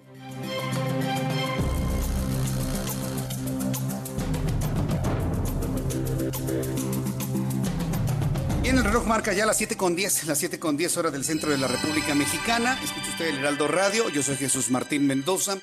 eh, para las personas que nos acaban de sintonizar en toda la República Mexicana, se han actualizado los datos de personas contagiadas y lamentablemente fallecidas por coronavirus, 12.872 personas. Claro, hay un número menor de activos, claro está, pero bueno, la estadística habla que 12.872 personas se han infectado por el coronavirus, 7.889 son con personas sospechosas, 41.573 han sido descartadas, muertos 1.221. Hugo López Gatel, ahora que le dio esta entrevista a la agencia de noticias EFE, aseguraba que el número de fallecidos podría llegar entre 5.000 y 8.000. Yo creo que al ritmo al que vamos, tristemente, esta cifra va a ser superior. ¿eh? Esta cifra podría ser superior. En el caso, por ejemplo, de los contagiados, recuerde que según el modelo Centinela hay que multiplicar por 8. Entonces ya se dará usted una idea de las personas que pudiesen tener coronavirus y que no necesariamente van a un servicio de salud donde se registre que tienen este padecimiento. Vamos con nuestros compañeros reporteros urbanos, periodistas especializados en información de ciudad. Alan Rodríguez, ¿en qué zona de la Ciudad de México te encuentras? Adelante. Jesús Martín, un gusto saludarte de nuevo y quiero informarte que en este segundo día de la aplicación del programa Hoy no circula extendido para todos los hologramas, tenemos un total de 227 apercibimientos por parte de policías de tránsito a conductores que no respetaron la medida. De estos 227, sus 68 vehículos fueron remolcados a Corralón, pues los automovilistas no justificaron la razón por la cual salieron a circular, tomando en cuenta que este programa se implementó para evitar que las personas salgan de casa durante la pandemia por COVID-19. Quiero informarte también que de acuerdo con las estimaciones de la Secretaría de Seguridad Ciudadana, tenemos hasta un 71% menos de congestionamiento vehicular respecto a las horas de la tarde de estos días en los que no se había implementado el, programa. Es la información que tenemos este viernes y recomendarle a nuestros amigos automovilistas respetar este programa tanto por su salud, la de sus seres queridos y para evitar multas que superan los dos mil pesos. Es el reporte. Muchas gracias por la información, Alan Rodríguez. Estamos al pendiente. Excelente viernes. Excelente viernes también para ti. José Arturo García está muy pendiente de lo que está ocurriendo en toda la Ciudad de México. Adelante, José Arturo, te escuchamos. Buenas tardes. Gracias, Jesús Martín. Muy buenas tardes, amigos de la audiencia. En este instante tenemos que informarles acerca de un accidente vehicular que se registró sobre la avenida Boleo y la calle de Cope en la colonia Nicolás Bravo en la delegación o alcaldía, perdón, Venustiano Carranza. Es una ambulancia de bomberos, la 1004, la cual se impactó en contra de un vehículo compacto en color gris, del cual salieron dos personas lesionadas. Este instante están siendo valoradas por rescatistas que acudieron precisamente hacia este punto, por lo cual únicamente le pido mucha precaución al conducir. El pavimento húmedo y, por supuesto, el exceso de velocidad fueron los factores principales que ocasionaron este accidente vial. Tómelo en cuenta para considerar o ingresar directamente hacia la zona de la anillo de circunvalación, la zona también del eje 1 norte procedente de ferrocarril de Cintuca. El deporte que tenemos hasta ese instante, yo me mantengo muy al tanto. Muy buenas tardes. Gracias, muy buenas tardes, José Arturo García. Gracias por la información. Que tengas buenas tardes. Hasta luego. Ah, hasta luego, que te vaya muy bien. Tengo comunicación con nuestro compañero reportero Carlos Navarro. Y es que hace unos instantes, ¿se acuerda que le había comentado sobre la situación que viven algunos, algunos hospitales privados en esta lista que me han enviado? En donde, bueno, de una confirmación, por ejemplo, de fotografía o de imagen, la tengo del Hospital Español, que tiene precisamente ahí sus carteles donde ya pide que no llegue más gente con COVID-19 porque están al límite. Bueno, pues quiero informarles con base en la información de nuestro compañero Carlos Navarro, reportero del Heraldo Media Group, que alistan 500 camas con ventilador en la zona metropolitana del Valle de México para la próxima semana. Carlos Navarro, adelante, te escuchamos. Muy buenas tardes. Muy buenas tardes, Jesús Martín. Te saludo con gusto a ti y a tu auditorio. Y bueno, 500 nuevas camas con ventilador y demás equipo médico para atender a pacientes con COVID-19 se van a desplegar la próxima semana en la zona metropolitana del Valle de México. Con ellos estarían sumando a las 1.850 existentes en todos los hospitales públicos de este perímetro comprendido entre la Ciudad de México y el Estado de México. La mandataria capitalina Claudia Sheinbaum informó que hay coordinación con el gobierno federal, pues estos insumos provienen del puente comunitario con China. Escuchemos. Y tenemos un plan ya en colaboración obviamente con el INSABI, con el IMSS, con el ISTE, eh, el apoyo que están teniendo estas instituciones de la Secretaría de Relaciones Exteriores en poder traer equipamiento de China y Estados Unidos principalmente, un programa para crecer en 500 eh, camas eh, de unidades de cuidado intensivo con ventiladores, monitores y la vigilancia de médicos para la próxima semana. Y bueno, estas camas se van a distribuir en el Instituto Nacional de Ciencias Médicas y Nutrición, también en el Nacional de Enfermedades Respiratorias, en el Hospital General de México, así como en los nosocomios COVID de la Red de Salud Pública de la Ciudad de México y también en el IMSS y el ISTE. La mandataria capitalina señaló que este plan se desarrolló para no ser rebasados de la capacidad hospitalaria con la que cuentan en la zona metropolitana del Valle de México. Escuchemos. Hemos considerado alrededor de 500 camas más en su crecimiento y es un crecimiento que consideramos que es suficiente si sigue la tendencia como la llevamos hasta ahora y precisamente no queremos que se rebase la capacidad hospitalaria en este crecimiento controlado que estamos haciendo. Entonces, por eso se le da un seguimiento todos los días junto con todas las instituciones de salud para poder eh, tomar medidas correctivas si eso es necesario. Pero hasta ahora estas 500 camas adicionales de unidad de cuidados intensivos, de ventilador, eh, monitor, especialistas, etcétera, en todos estos hospitales públicos, incluidos Marina, Sedena, eh, nos ayudaría para poder tener suficiente capacidad hospitalaria. Y bueno, en la zona metropolitana del Valle de México actualmente hay 703 personas intubadas, o sea, se reporta un 32% de capacidad cubierta en la infraestructura hospitalaria en la zona metropolitana del Valle de México. Jesús Martín, la información que te tengo. Muchas gracias por la información, Carlos Navarro. Hasta luego. Hasta luego. Esta es una, es una carrera contra el tiempo, ¿eh? Esta es una carrera contra el tiempo. Y bueno, pues de manera paralela, imagínense, de manera paralela como país, estar viendo también los problemas de inseguridad. Ya escuchábamos las declaraciones del señor Durazo, el secretario de Seguridad Ciudadana Federal, en donde nos daba los números de los incrementos y la no disminución de la violencia y la inseguridad. Hoy Olga Sánchez Cordero, la secretaria de Gobernación, lamentó que estos índices no disminuyan, pero habló sobre todo del problema de la violencia intrafamiliar, que no son todos los casos debo decirle. La gran mayoría de las familias están tranquilas en su casa y demás, pero hay lugares, zonas del país, de la Ciudad de México, en donde se ha incrementado los problemas de enfrentamientos entre los integrantes de la familia. Paris Salazar nos tiene más de las declaraciones de la secretaria de Gobernación. Adelante, Paris. Buenas tardes, Jesús Martín, amigos del Heraldo de México. Así es, y es que el incremento de la violencia doméstica durante la cuarentena a causa del coronavirus puede tener su origen en el estrés, la pérdida del empleo y hasta la convivencia, aseguró la secretaria de Gobernación, Olga Sánchez Cordero. Esto lo dijo durante una conferencia virtual con motivo del informe mensual del Grupo contra Violencias de Género. Sánchez Cordero reconoció que los actos violentos en los hogares se han incrementado, aunque no precisó, no precisó la, no, las cifras ni dio datos sobre cuánto es este aumento. Señaló que los feminicidios no han aumentado desde que empezó el confinamiento y que se trata de la misma cifra que se tenía antes de la pandemia. Señaló también que es importante que las mujeres acepten las, no acepten las violencias durante este confinamiento y pidió que se acerquen al gobierno para denunciar. Dijo que la administración pública está pendiente a través de varias instituciones que siguen abiertas, ya que son servicios esenciales que siguen operando y que están abiertos para apoyar a las mujeres que tengan algún tipo de problema con la violencia o de estrés ante esta situación que están pasando. También dijo que ya se tienen 405 millones para apoyar a refugios para mujeres, que ya se aprobaron recursos para 29 refugios y para 23 centros de atención para mujeres y que también se están analizando 40 proyectos más para este financiamiento, ya que han aumentado también los números de llamadas para mujeres que solicitan refugio por la violencia en los hogares. Ese es el reporte, Jesús Martín. Oye, pero no comentó algo de dónde van a estar esos refugios. Yo que recuerde, los refugios fueron cancelados porque pues que no eran necesarios y que había corrupción y que el dinero se iba y no sé qué tanta cosa. ¿Van a volver a implementar los refugios o, qué comentó sobre ello?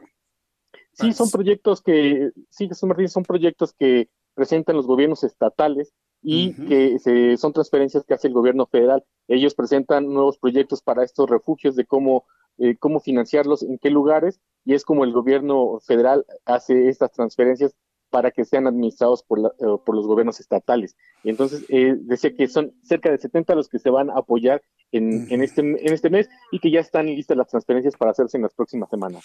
París Salazar, muchas gracias por la información. Buenas tardes. Hasta luego, muy buenas tardes. Ahí lo comentado por la secretaria de Gobernación. Pues sí. Ahora con este problema de la violencia intrafamiliar, este, hay mujeres que resultan ser violentadas, golpeadas por sus esposos, padres, hermanos, primos, eh, hermanas, sí, o sea, porque también hay violencia entre mujeres, eh, donde pues alguna de ellas, la más violentada, necesita refugio. pero las quitaron, nos quitaron los refugios. Acuérdense, quitaron los refugios de mujeres violentadas, las, las guarderías, eh, las estancias infantiles. Y ahora pues están ante la necesidad de manera estatal volver a crear refugios para que vaya corriendo una mujer violentada, golpeada y que ya no tolera precisamente la situación dentro de su casa y donde reciba apoyo humano de derechos humanos, apoyo legal para poder proceder en contra de las personas que la violentaron. Fíjense nada más cómo esta situación va dando lecciones, va dando lecciones a la gente ¿eh? y, a los gobiernos y a todo lo que hemos estado viendo. Verdaderamente dramático. Si hablamos de lecciones, vaya lección en la Guardia Nacional. Eh, al inicio de nuestro programa le platicaba las declaraciones de Luis Rodríguez Bucio, quien es el comandante general de la Guardia Nacional. Bueno, pues hoy Luis Rodríguez Bucio, comandante de la Guardia Nacional, afirmó que habrá sanciones en caso de que se compruebe que elementos de la corporación, es decir, de la Guardia Nacional, nuevecita, nuevecita, ¿no? Que se compruebe que elementos de la Guardia Nacional eh, estuvieron presentes en una comida con miembros de la delincuencia organizada dedicados a la extracción de hidrocarburos. Una comida de ahí de, guachicoleros.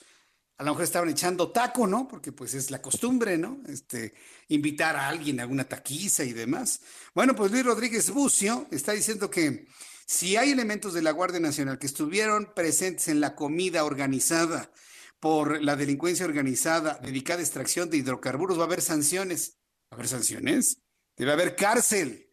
Don Luis Rodríguez Bucio, cárcel, punto. Eh, juicio, juicio militar. Durante su intervención en la conferencia matutina, Bucio comentó que la Unidad de Asuntos Internos ya comenzó una pesquisa luego de que se filtraron fotos del exótico encuentro que se realizó en las redes sociales. Esto fue lo que dijo Luis Rodríguez Bucio. Eh, Bien, Después de, las, de ver las fotografías de con quién se habían reunido, pues se inició una, una investigación por la propia unidad de asuntos internos, que es la responsable de ver la conducta de todo el personal de la Guardia Nacional. Se está actualmente en el, el tiempo que lleva la, la, investigación y en algún momento pues se tendrá que definir eh, la sanción que corresponda a este personal Nuevecita la Guardia Nacional, nuevecita y podrida en algunos puntos, en algunas esquinas, en algunos, pues claro, se llevaron a los elementos de la Policía Federal, algunos, no todos, evidentemente, que estaban en ese proceso de corrupción, y se los llevaron con todo y fantasmas a conformar la nueva corporación política, ya se les empieza a, madurar de un lado, ya les salió mosquita acá, ya les salió un guito acá, no, pues así, imagínense. Imagínense lo que, lo que puede ocurrir con los años con la Guardia Nacional así. ¿Podrá detener ese proceso dentro de la Guardia Nacional Luis Rodríguez Bucio? Eso seguramente lo conoceremos en una siguiente entrega y en un siguiente capítulo de esta historia. ¿eh? De esta triste historia, sin duda alguna. Pero a ver, a ver si los encuentran, si acaso. Bien, cuando en este momento ya son las 7 eh, de la noche con 23 minutos, las 19 horas con 23 minutos, hora del centro de la República Mexicana, me da un enorme gusto saludar, como todos los viernes, a Carlos Allende. Usted lo conoce, colaborador del Heraldo Radio, pero es un hombre joven que siempre nos explica las cosas con palitos y bolitas. Mi querido Carlos Allende, bienvenido, gusto en saludarte. ¿Qué, Jesús? ¿Cómo estás? Pues es que así tienen que ser las cosas, mano, porque si no, luego, hasta, hasta luego sientes que lo hacen tan complicado y entrampado como para que como para que no entiendas, te estantes y digas, ah, ya, la fruta, y ya. Sí, porque luego dicen, ah, qué bonito habló, pero ¿qué dijo? ¿Quién sabe? Sí, sí, sí, bonito, man. ¿Sí o no? Una cantinfleada burocrática. Ándale. ¿De qué nos vas a platicar? ¿Qué nos vas a explicar hoy con palitos y bolitas, Carlos? Ayer hice mucho coraje con el con el decreto pseudo decreto recomendación este lista de buena onda que se publicó en el diario oficial de la Federación. Y lo dije hoy en, en mi programa que yo creo que mira mira mira que ha habido bodrios no publicados ahí en el diario oficial de la Federación no para ah, empezar el decreto del presidente ya te entiendo. Ese, decreto que ni es decreto es una este proposición pero al final resulta que nada más es todo es como pues voy a proponer una ley misma que ahorita vamos a comentar Mira, para empezar, el primer párrafo, quien no haya leído, se lo recomiendo, es una gran lectura de comedia. Eh, el primer párrafo empieza con, con las letras, con las, con la frase siguiente. de conformidad con los criterios que nos rigen de eficiencia, o sea, estos son los criterios que rigen el, gobierno, ¿no? Eficiencia, honestidad, austeridad y justicia, obvio, estamos en, Suiza, ¿no? Y no nos hemos dado cuenta. Y ante la crisis mundial del modelo neoliberal, ¿no? Eso este, dice. Sustento cero. Que sin duda nos afecta, o sea, está implícitamente admite que México es neoliberal propongo la aplicación urgente, categórica y categórica de las siguientes medidas. O sea, aquí es una proposición, no es un decreto, porque por definición decreto es así son las cosas, así van a ser y punto se acabó. Pero bueno, eh, el punto dos, la fracción segunda del decreto, dice que no se ejercerá el 75%, o sea, tres cuartas partes del presupuesto disponible de las partidas de servicios generales y materiales, lo cual a mí me sonó un poco raro porque pues, apenas hace tres semanas, hace 20 días, propuso aumentar el gasto público. Y pues esta parte del presupuesto a servicios generales y materiales y suministros es aumentar el gasto público, ¿no? Comprarle a, sus proveedores para empezar a mover la economía de algún lado. Ahora, lo que más me dio risa es que la siguiente, o sea, hay un punto seguido.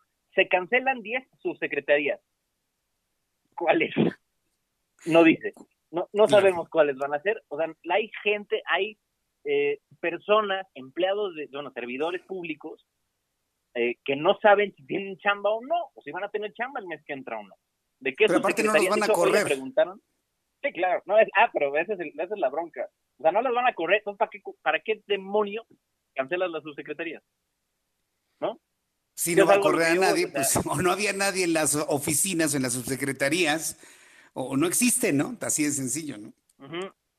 Pero bueno, lo, que, lo que voy es que son puntos así que dices, bueno, ¿y de dónde o qué? ¿Cómo le van a hacer? Pero, en fin, luego se posponen acciones del gasto de gobierno, con excepción de los siguientes programas prioritarios, y luego se avienta 38 programas prioritarios, entre ellos el Tren Maya, ¿no? El desarrollo del Istmo de Tehuantepec, eh, ya saben, ¿no? Los, los proyectos mascotas. Y al final es cuando ya dice lo de este decreto se en los transitorios, que normalmente es donde está la carnita, este decreto se convertirá en una iniciativa de ley que estoy enviando con carácter de estudio prioritario. Si te pones a ver la, la propuesta, la iniciativa, lo único que dice es agregar un, eh, un artículo, el artículo 21 ter, a la ley de presupuesto y responsabilidad hacendaria, en la cual dice que en caso de una eh, emergencia económica, misma que esa emergencia económica no está definida en ningún lado, eh, la Secretaría de Hacienda puede eh, tener discrecionalidad, puede hacer lo que se le venga en gana con el dinero con tal de asegurar, primero, el gasto o el presupuesto suficiente para los programas prioritarios, otra vez regresamos a este asunto, y para promover este, el desarrollo económico y paliar la crisis lo más que se pueda. Y aquí, pues, es evidente que es a todas luces inconstitucional, ¿no? Porque tú y yo sabemos, y la gente que te escucha, porque también es muy, muy inteligente, sabe que el único órgano facultado para moverle al presupuesto de ingresos de la federación se llama Cámara de Diputados. Así es llueve, trueno, relampague, así se nos venga encima el mundo, el único que puede moverle el presupuesto se llama Cámara de Diputados, ¿no? Luego para eso están fondos de emergencia y toda la onda para no tener que esperar un proceso de movimiento ahí de la lana para que puedas atender la crisis más rápido. Pero estos carnales quieren que en cualquier momento de una emergencia económica que no sabemos cómo estamos definiendo, pueda la Secretaría de Hacienda moverle a la lana de todos nosotros. Y aquí están proponiendo aventarse o, o fletarse, vamos a, a, decirle, el fondo metropolitano. Este fondo está dedicado a mejorar la infraestructura, pues en temas de calles, de bacheo, de eh, eh, obras hídricas, todo este asunto, que, servicios públicos que ayudaría al desarrollo en general de todo el país, sobre todo los municipios más marginados. Son 3.300 millones que tiene asignado para este año. Pero pues, si llega a pasar esta iniciativa, que para como hemos visto las cosas, puede que sí sea, 3.300 millones de pesos que estaban dedicados a, este, a estos objetivos de infraestructura, se van a ir directito a la bolsa de la Secretaría de Hacienda sin mayor cuestión, sin mayor chequeo y van a poder hacer lo que ellos quieran. Pues mira, yo no creo que pase, porque ya Ricardo Monreal hace unos instantes le dio un, un puntillazo de muerte a este decreto, ¿eh? sobre todo para calificarlo de inconstitucional, sobre todo por la parte de los aguinaldos, ¿ya viste? Donde le quitan los ah, aguinaldos a los trabajadores. el, pues rollo aquí es que como lo enmarca como voluntario y cuando, imagínate tú que, llega tu jefe, es que nos está yendo de la patada, compadre. como no les puedo bajar el sueldo por ley, necesito que lo hagan voluntariamente. O sea, es una especie de, de esos donativos voluntariamente a fuerzas que luego piden para para este, para, no sé, para fiestas y este tipo de cosas. O sea, son, cosas, o sea, es, por la mera formalidad de decir que es voluntario porque no lo pueden hacer a fuerzas. Pero sí, o sea, sin duda es que, digo, Monreal, hay, hay días que tiene lucidez y hay días que, pues, no, este, tanto, pero hoy sí creo que, que sin duda es algo que, que, no podemos permitir que pase. Digo, como ciudadanos y tú y yo que trabajamos en los medios, nos corresponde como darle la, el, el marco o enmarcarlo de la forma que, encaje dentro de nuestro sistema judicial y del, histórico que tenemos en nuestra constitución. Y pues ya será cosa de los diputados y de los senadores ver pues, si de verdad, bueno, más bien de qué lado de la historia, de qué lado del, del ambiente político quieren estar, como yo lo veo.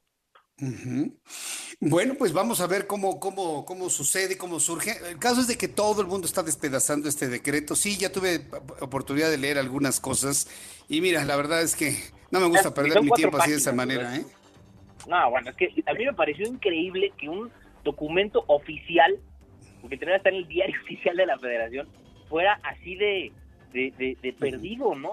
Pues sí, porque, y sin falta de técnica jurídica, cero. O sea, eso, es un, discurso más que ahora quedó para la posteridad. Sí. Yo te voy a decir una cosa, para, concluir esta parte, mi querido Carlos. Estamos ante un presidente, como lo calificó el Financial Times, un presidente imperial, un presidente absoluto, pero además donde él decide absolutamente todo, hasta el presupuesto por encima del poder legislativo, pero además donde todos los que le rodean le tienen un profundo miedo, ellos, hay quienes no le tenemos miedo a López Obrador, con un profundo miedo de no decirle, oiga, presidente, yo no puedo publicar en el día oficial esto, discúlpeme, pero esto no se, es, no se puede publicar por la importancia que tiene el diario oficial de la federación. Pero pues mira, le están haciendo todo lo que pide, mi querido Carlos, todo. Así es. Y mira, no es que quiera citar, pero sin duda hay un libro de Enrique Krause que justo se llama La presidencia imperial que, que me acordé ahorita que lo mencionaste y que pues no está de más luego recordar aquellos oscuros años donde todo se decidía a través del dedo presidencial. Sí, pero, pero era, era el dedo presidencial, pero a través de los canales conducentes. Aquí no hay ah, canales. Aquí, aquí, le ya el gorro completamente.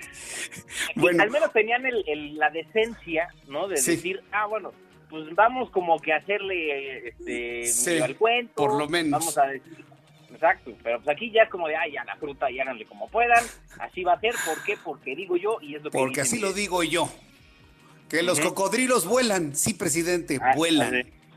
Oye, no, sé si te has puesto a hacer un ejercicio de imaginación de cómo serán las juntas de gabinete. No, bueno, son de horas. Yo, yo conocí a un empresario que también lo hacía así, horas y horas y horas por teléfono. Pero bueno, ese es eh, harina de otro costal y esa es otra historia, como decía la nana. Oye, mi querido Carlos, danos por favor tu cuenta de Twitter, cómo te ubicamos, dónde te vemos, dónde te encontramos, dónde el público te puede seguir. ¿Cómo no, señor? Es, eh, todos los días me ven a las 12 en punto del día en Palitos y Bolitas, a través del 10 de Televisión Abierta, Heraldo Televisión, y me pueden seguir en mis redes sociales en arroba Sir Allende, Twitter, Instagram y Facebook. Muy bien, Sir Allende, muchas gracias. Te mando un fuerte abrazo y nos escuchamos, Dios mediante, el próximo viernes. Así sea, señor, nos vemos. Nos vemos, cuídate. Carlos Allende es un hombre, periodista, que explica las cosas con palitos y bolitas. Echen una lectura al decreto que está en el que está en el diario oficial de la Federación. Voy a los mensajes, regreso enseguida y regreso enseguida. Escuchas a Jesús Martín Mendoza con las noticias de la tarde por Heraldo Radio, una estación de Heraldo Media Group. Continuamos en el Heraldo Radio cuando el reloj marca las 7 de la noche con 38 minutos hora del centro de la República Mexicana. Seguramente usted escuchó en los mensajes comerciales este último, el de Cero Restaurante. No, no, bueno, qué delicia. Acuérdense que Cero Restaurante es... Eh, tiene una, una cocina española, pero muy española. Ahora que estaban hablando de la tarta de Santiago, eh, si usted no la ha probado, la tiene que probar, por supuesto. Se pide usted un fideuá también, o un arroz caldoso, o todo ese tipo de delicias españolas que junto con Gastrolab del Heraldo de México usted puede disfrutar y pedir a domicilio. Y recuerde que todo este recurso que se reúna es para ayudar, para ayudar a las personas en mayores condiciones de necesidad a través de la fundación de Grupo Andrade. Entonces yo le invito para que hable por teléfono a Ceru que le digan ahí todo el menú que tienen, haga usted una comida con su familia con todas las delicias, exquisiteces de Ceru Restaurant. Llame al 55 50 95 44. Mire, nada más de escuchar todas las recetas que, y todos los platillos que ofrecen, no, bueno. Y le invito a que siempre esté muy pendiente de Gastrolab en nuestra edición impresa del Heraldo de México en el programa de radio, programa de televisión los miércoles de Gastrolab para que conozca las preparaciones de los mejores chefs que hay en nuestro país, solamente en Gastrolab, por supuesto, y se da una vueltecita, bueno, echa un telefonazo a Cero Restaurant, 5550-9544. Bien, vamos a continuar con la información aquí en el Heraldo Radio. Eh, rápidamente quiero enviarle un saludo a nuestros amigos que nos están saludando a través de las redes sociales. Muchísimas gracias a Gabriela Santillán. Hola Gaby Santillán, gracias por tus comentarios y que nos estás escuchando en estos momentos. Muchas gracias a Judy Pin-Up. Gracias Judy Pin-Up también por enviarnos un mensaje. Ángel Ulises F. de la Peña, también muchísimas gracias. Y Sabrí, qué bueno que te encuentras aquí con nosotros. Damaris Ortiz Gutiérrez. Hola Damaris. Yo agradezco mucho todos los mensajes que nos envías y estar muy pendiente de nuestro programa de noticias. Saludo con mucho gusto a Fernando Paniagua, él es nuestro corresponsal en Querétaro. Hacen obligatorio el uso de cubrebocas en el transporte público de Querétaro. Adelante, Fernando, te escuchamos. Muy buenas noches. Jesús Martín, buenas noches. Efectivamente, el Instituto Queretano del Transporte dio a conocer nuevas medidas para prevenir el contacto del COVID en el transporte público del Estado. Entre estas destacan el uso obligatorio de cubrebocas para usarlas en el transporte. A partir de hoy, informó el eh, eh, director del IQT, Alejandro López Franco, las nuevas medidas preventivas entran en vigor y son obligatorias con la finalidad de mitigar el riesgo de contagio de esta enfermedad.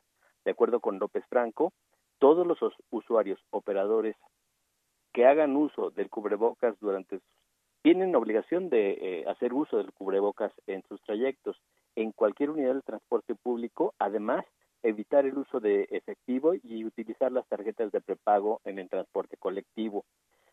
Asimismo, el director del Instituto Queretano del Transporte informó que a partir de esta fecha, la ocupación de usuarios del transporte público colectivo será máximo del 50% de la capacidad de las unidades. Además, serán instaladas cabinas protectoras en las unidades del transporte público colectivo urbano, como son taxis tradicionales, mixtos suburbanos regulados por el ISTEC, por el IQT. Esta es la información desde Querétaro, Jesús Martín. Fernando Panego, muchas gracias por la información.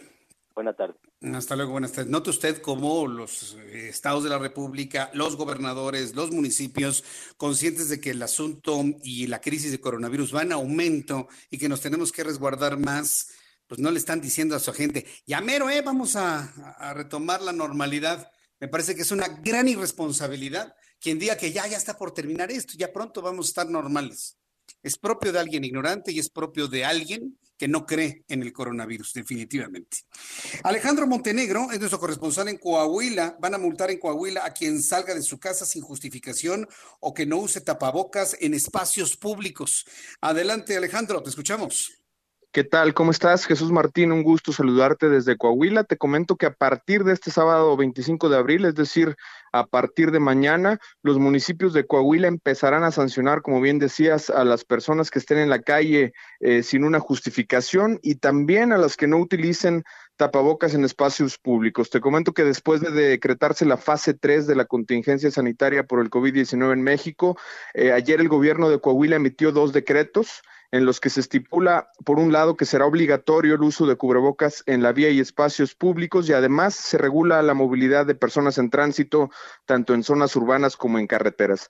La obligatoriedad de portar eh, este eh, protector eh, en el rostro va a aplicar en espacios y vías públicas, en el interior de establecimientos o centros comerciales, así como eh, que será obligatorio para usuarios, operadores y conductores de los servicios de transporte de pasajeros, transporte de carga y transporte entre particulares. También los servidores públicos están obligados a utilizarlo. Por otro lado, en el decreto para reducir la movilidad de personas en el estado y evitar eh, contagios, bueno, pues el tránsito estará eh, permitido solamente para desempeñar actividades laborales o esenciales, para ir a instituciones de salud, para el desempeño de labores de defensores de derechos humanos, periodistas, sindicatos o para atender situaciones de emergencia y situaciones especiales justificadas. A las personas que incumplan con estas disposiciones emitidas por el gobierno del Estado, podrán ser sancionadas de acuerdo con la ley estatal de salud que contempla desde una amonestación con apercibimiento cuando sea la primera vez y en caso de reincidencia pues se puede llegar hasta una multa que será determinada por los municipios y bueno pues que para lo cual se llevará un registro de los sancionados para identificar precisamente estos casos de reincidencia. Esa es la información desde Coahuila, Jesús. Muchas gracias por la información, Alejandro Montenegro.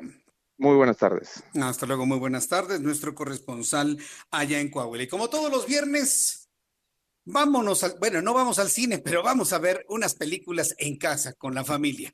Y para ello, como todos los viernes, nuestra querida compañera y especialista en cine, Adriana Fernández. Mi querida Adriana, ¿cómo te va? Bienvenida, muy buen viernes.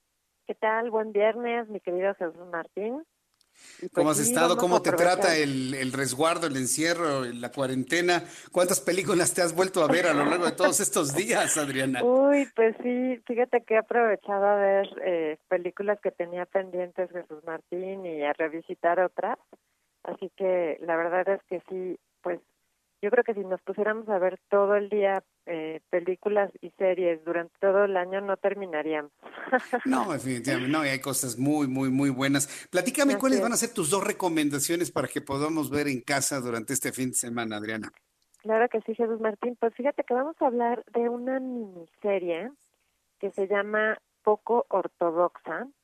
Es una miniserie que pueden ver en Netflix, es de cuatro capítulos y nos habla de una joven que pertenece a una comunidad judía jasídica en Brooklyn, Nueva York. Esta joven se llama Esther o Esti, como le dicen, y pertenece a una comunidad ultraconservadora de la cual decide escapar y todo pues lo que ello acarrea.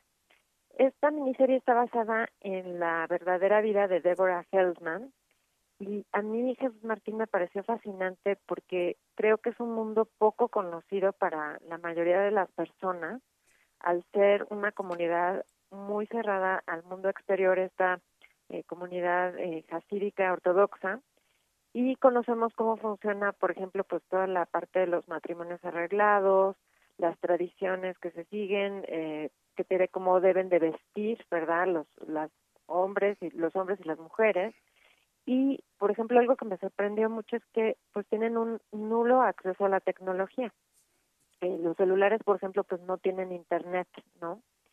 Eh, y creo que la, la labor de casting es muy buena. Eh, la, la persona, la niña, porque es una niña, realmente es una adolescente, eh, el personaje de Esti, eh, Shira Haas, la, la actriz que la, la, digamos, lo lleva a pantalla, pues lo hace muy bien y también el esposo interpretado por Amit Rahab, que el esposo se llama Yankee, pues está perfecto en su papel de este esposo que no es mala persona ni mucho menos, pero pues obviamente muy manipulado por, por su familia que se mete hasta la recámara matrimonial, ¿verdad? Muy interesante, la verdad, me parece que te mantiene pues como muy en, en suspenso, ¿verdad? También por todo lo que se va dando y pues yo no me queda más que darle tres estrellas a esta miniserie que se llama Poco Ortodoxa. Sí, estoy viendo precisamente aquí en la plataforma de Netflix el cartel, y bueno, el cartel es impactante, ¿no?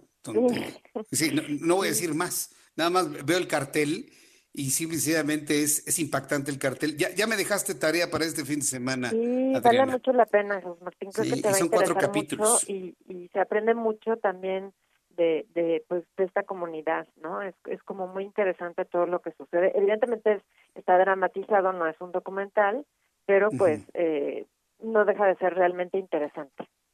correcto. Segunda recomendación para este fin de semana. La segunda recomendación, Jesús Martín, es una película que estuvo hace relativamente poco en el cine y que pueden ver en el portal de Cinepolis Click. y se llama El caso de Richard Jewell.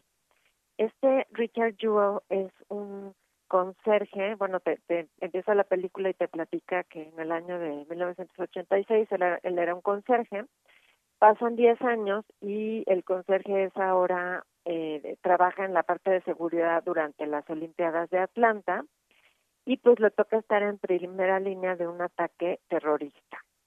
Eh, entonces también fíjate que es una historia eh, basada en hechos reales, de hecho la dirigió Clint Eastwood, que últimamente le ha dado por hacer películas enfocadas a actos terroristas. Antes de esta hizo una sobre un acto terrorista en un tren a, París.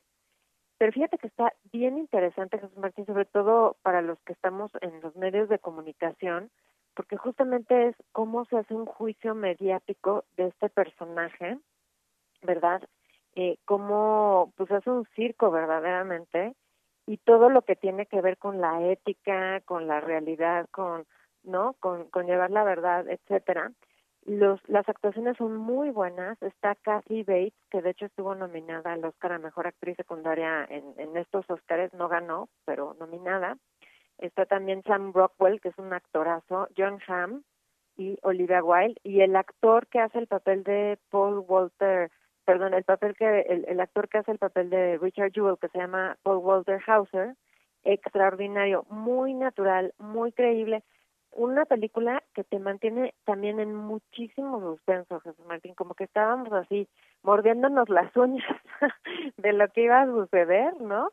Y muy muy bien realizada, la verdad, una muy buena opción para ver en casa. Esta de, de el caso de Richard Jewell. El caso de, dinos el nombre otra vez, el caso de el cacho, el caso de Richard Jewell, o sea, como Ricardo Joya, por así decirlo. ah, Jewell, sí. Ricardo Jewell, sí. Richard. Jewell, ajá. Y le voy a dar tres estrellas porque de verdad vale la pena. ¿eh? Es, además te olvidas de, de otras cosas, ¿no? por el momento te concentras en este thriller. Sí, hoy es la ventaja de ver cosas que ya están presentadas en una plataforma como esta, porque bueno, pues así ya todos son tres estrellas y escogemos de lo mejor que haya. Exacto. ¿Sí o no? Exactamente, ya podemos escoger, ya no tenemos que decir, híjole, no la voy a ir a ver a, ¿no? Gastar la gasolina, el dinero, aquí ya, en la comodidad de tu casa, puedes puedes ver muchas cosas muy buenas. Muy bien, bueno, pues eh, Adriana, yo te agradezco muchísimo el que nos hayas dado estas dos recomendaciones para el fin de semana. Me quedo con poco ortodoxa, esa no me la voy a perder el fin de semana, ya luego la comentamos. Y compárteme por favor tu cuenta de Twitter para que el público te pueda preguntar, consultar, comentar. Claro que sí, Jesús Martín, con muchísimo gusto es arroba Adriana99, arroba Adriana99 y como dices, Jesús Martín, pues si tienen alguna otra pregunta, con muchísimo gusto. Muy bien. Adriana99, arroba Adriana99. Arroba Adriana99, sí. Muy bien. Muchas gracias, Adriana Fernández. Que tengas buen fin de semana. Igualmente, Jesús Martín, un cinematográfico fin de semana. Pásala muy bien. Abrazos, gracias. Hasta el próximo viernes. Adriana Fernández, nuestra especialista en cine y además coordinadora en la maestría en desarrollo y gestión de la industria del entretenimiento de la Universidad Anáhuac. Son en este momento ya las 7.52, 7.52 horas del centro de la República Mexicana. Antes de despedirnos, vamos a hacer un recorrido por lo que sucede en España este fin de semana, lo que se espera. Patricia Alvarado, desde Madrid, nos tiene su actualización de lo que ha ocurrido en materia de coronavirus. Adelante, Patricia. Muy buenas tardes, Jesús. Pasado mañana, domingo 26 de abril, el sol de primavera brillará para 7 millones de niños de hasta 14 años de edad, que tras seis semanas encerrados podrán salir con uno de sus padres a jugar a la calle. La dureza del confinamiento para los pequeños se levantará por una hora hora al día en la que se podrán alejar hasta un kilómetro de su domicilio para correr, saltar, andar en bicicleta o en patín del diablo. Aunque los parques seguirán cerrados y los niños no podrán jugar con sus amigos, el desconfinamiento parcial supone una de las mejores noticias desde que el pasado 14 de marzo el presidente declarara el estado de alarma con el consecuente encierro de la población. Hoy, por primera vez desde hace un mes, descendió la cadena de transmisión del virus de cinco personas a una y la gente curada en un día supera a la contagiada, aunque aún hay 213 mil infectados y 22 mil muertos. Jesús, fíjate que hay dos islas en España a las que nunca llegó el coronavirus. Tabarca, en el mar Mediterráneo, con tan solo 57 habitantes, y La Graciosa, una isla del archipiélago canario en el Océano Atlántico de 700 habitantes dos pequeños paraísos que se recorren en bicicleta a los que el COVID-19 ni siquiera se acercó. Te deseo muy feliz fin de semana, querido Jesús.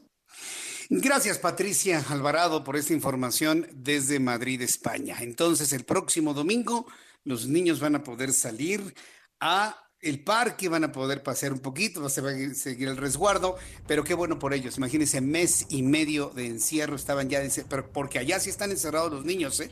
No es como aquí que sí encierro porque los ven en la bicicleta y en el patín en las calles, ¿no? Allá sí es un encierro, allá sí se está tomando el COVID-19 con toda la seriedad que le hacen falta a los países latinoamericanos, lamentablemente.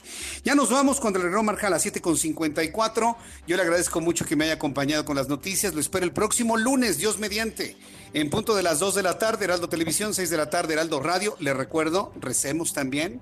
Todo lo que tenemos que hacer por coronavirus ya sabemos qué hacer, pero también dese un espacio para sus oraciones, para la familia, para nuestro país, para que le habla la cesera a nuestros gobernantes.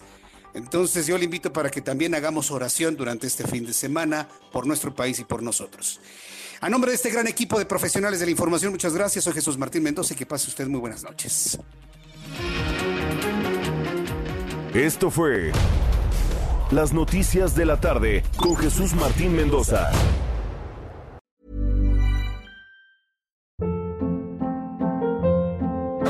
Hold up. What was that? Boring. No flavor. That was as bad as those leftovers you ate all week. Kiki Palmer here, and it's time to say hello to something fresh and guilt-free. Hello Fresh. Jazz up dinner with pecan-crusted chicken or garlic butter shrimp scampi. Now that's music to my mouth. Hello Fresh. Let's get this dinner party started. Discover all the delicious possibilities at hellofresh.com.